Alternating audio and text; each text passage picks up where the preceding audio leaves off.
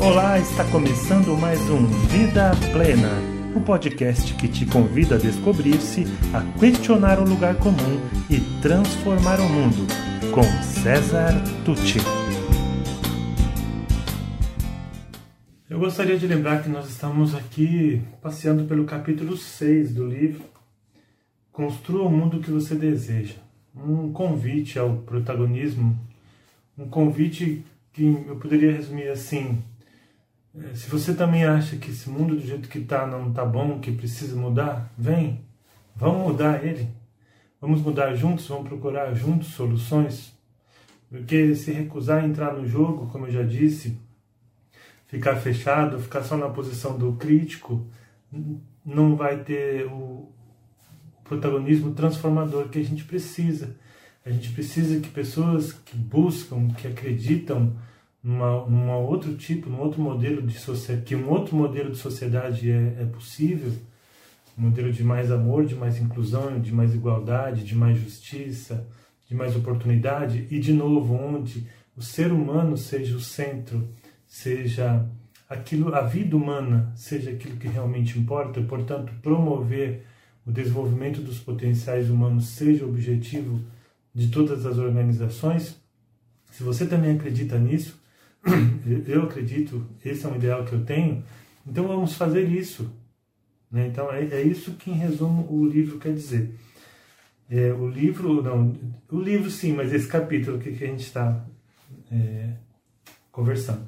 Então algumas pessoas, eu observo entre alguns jovens, principalmente, assim, uma espécie de uma ojeriza, uma, uma rejeição às empresas, né, como representantes de, desse sistema que aí está. Mas eu acho que a gente precisa pensar melhor sobre isso, porque o que é uma empresa? Quem faz as empresas? Se as empresas são a força organizadora de uma sociedade, as pessoas são a força organizadora das empresas. Então, as empresas vai, vai, vão depender das pessoas que, que, que tocam, que idealizam essas empresas, que fazem o dia a dia dessas empresas. Claro que isso tudo se reflete num sistema que hoje se retroalimenta. Hoje você quer, querer quebrar esse sistema que está totalmente financiarizado, por exemplo, é, você tem um preço, né? você vai estar tá nadando contra a corrente, como nós já dissemos. É, é, o preço da transformação, o preço de uma transição para um novo modelo que seja aquele que a gente deseja. Tá? E que eu não sei exatamente qual será, mas que a gente precisa buscar, e eu repito, buscar juntos. Né? É, largar aquilo que a gente tem como certo há tanto tempo, os paradigmas, parar de fazer download dos velhos modelos, digamos assim, abrir a nossa mente, abrir o nosso coração, sentir junto com as pessoas que passam pelo mesmo problema, aplicar a nossa vontade, o nosso desejo real de, de mudar isso que aí está, buscar o nosso eu superior para que também venha do nosso lado mais essencial, desinteressado e humano, parte dessas soluções, a maior parte dessas soluções, ter coragem de experimentar essas soluções. Na verdade, todo esse caminho que eu falei, ele está numa teoria que a gente chama teoria U, mas não vou falar dela agora. Mas é bem isso, tá? deixar os modelos do passado, uh, uh, parar de julgar, manter a mente aberta, o coração aberto e a vontade ativa na, nesse desejo de mudança e buscar aí a inspiração superior que há em nós, o melhor da nossa humanidade, experimentar rapidamente, como fazem as startups, ver aquilo que dá certo e o que não dá certo, para buscar um novo modelo de organização social. Então, o problema não são exatamente as, as empresas, na minha opinião. Porque quando eu falei que a Sabrina vendia brownie é, na faculdade para ajudar a pagar o curso, os gastos que ela tinha para morar naquela cidade, é, ela era uma empresa, certo? Uma empresa informal, doméstica, mas é uma empresa que vendia brownie. Né? E todo mundo entende isso e acha até bonito isso, porque é, consegue entender o propósito por trás daquela empresa, que é financiar o próprio estudo da Sabrina. Mas na verdade toda empresa deveria ter um propósito. Algumas têm, muitas nasceram com propósitos muito bonitos. Aliás, o propósito inicial de toda empresa deve ser servir a sociedade. Porque, tanto que legalmente, para você abrir uma empresa, a sociedade tem que autorizar. Você tem que ir lá no cartório, junta comercial, é, Receita Federal, aqui no caso no Brasil, enfim, a sociedade tem que autorizar que aquela empresa nasça, porque aquela empresa ela tem que servir de alguma forma a suprir alguma necessidade, atender alguma necessidade da sociedade. Então, uma empresa não é uma coisa ruim. Ah, e as grandes empresas são um problema? Também depende, né? Depende. Eu, eu penso sim que o crescimento desmedido a qualquer preço, uma empresa comendo a outra, é uma expressão do capitalismo selvagem que precisa ser revista. Mas não necessariamente para uma empresa ser grande ela é uma empresa ruim. E não é só, ou em outras palavras, não é só a empresa grande que faz coisas erradas. Né? No meu livro eu comento que tem uma grande empresa automobilística aí que há alguns anos criou um software para enganar a, análise da emissão de gases dos seus veículos. Então, por muito tempo, ela ficou sendo uma empresa verde, digamos assim, né, que respeitava a natureza, mas aquilo era uma mentira e foi descoberto.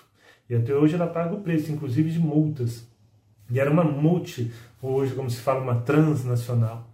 Mas eu também já conheci, que eu cito lá um exemplo no dono de um boteco, um boteco de esquina, que à noite ele pegava, vocês, vocês talvez não saibam, mas as cachaças, as pingas, existem as caras e as baratas, as mais baratas. É, eu não, não conheço, eu não sei a diferença, mas ele pegava uma, uma pinga, uma garrafa de pinga cara, com rótulo bonitinho lavado, pegava uma garrafa de pinga barata e derramava a pinga barata na garrafa de pinga cara. E a pessoa no dia seguinte pagava ali quase o dobro da dose, não percebia a diferença e, e enfim, o dono daquele boteco estava sendo desonesto. Tão desonesto contra outra empresa, né? é só questão de proporção. Então, é, os princípios é, têm que ser observados, independente do tamanho da empresa. Mas o problema não é ser uma empresa. A, a, a sociedade se organiza através de empresas, certo? Agora, é, retomando aqui uma parte que eu acho muito interessante no, no livro, é a que fala de mudança de cultura. É, eu cito aqui que quando eu era criança, a gente andava no carro sem cinto de segurança. Meu pai tinha um Fusquinha, Fusquinha, né, já falei de Fusquinha, e o cinto chegava a, a ressecar, a rasgar, porque a gente não usava cinto de segurança. Depois come, começou uma campanha, as pessoas continuavam usando, depois se tornou obrigatório, aí começou a ter multa, mais campanhas educativas. Hoje, o cinto de segurança, o uso de cinto de segurança virou uma cultura. Né? Tanto que assim, eu não consigo andar num carro um, um minuto sem o cinto de segurança. Parece que eu estou totalmente desprotegido, pelado, estou desprotegido mesmo, né? mas virou cultura. Então, como eu digo aqui, a cultura ela demora para mudar. E olha assim, olha a situação do nosso mundo. Estudos apontam o seguinte, ó, 25% da população mundial encontra-se no nível egocêntrico do desenvolvimento moral, ou seja, essas pessoas só pensam em si. 25%. 65% estagia no nível etnocêntrico. Então, essas pessoas, além de pensarem em si, pensam nos seus, na sua família, nas pessoas que torcem para o mesmo time que ela, que são da mesma religião, da mesma empresa, que votaram no mesmo candidato. Então, 65% são esses. Então, 25% egocêntrico, só eu interessa. 65% só eu e os meus interessam. 9% está no nível pluralista, ou seja, considera os direitos e as necessidades de todos os grupos e de todas as tribos. Mas apenas 1% alcançou o nível mundicêntrico. O que é mundicêntrico? Que considera todas as pessoas vistas de forma holística e integrativa. Olha, num, num mundo onde 25% é ego, egocentrado e 65% só pensa nos seus, não poderia estar muito diferente. Né? Então a gente precisa mudar essa cultura e partir para uma cultura do cuidado, uma cultura do, da busca do bem-estar é, coletivo, geral, do bem para todos, é, onde, onde os resultados de todos os nossos empreendimentos de alguma forma redundem, é, resultem no bem comum. E é através das empresas que a gente faz isso, é através de nós mesmos individualmente mas tendo como princípio o bem comum. E nós vamos falar um pouquinho mais sobre isso no próximo vídeo. Até lá!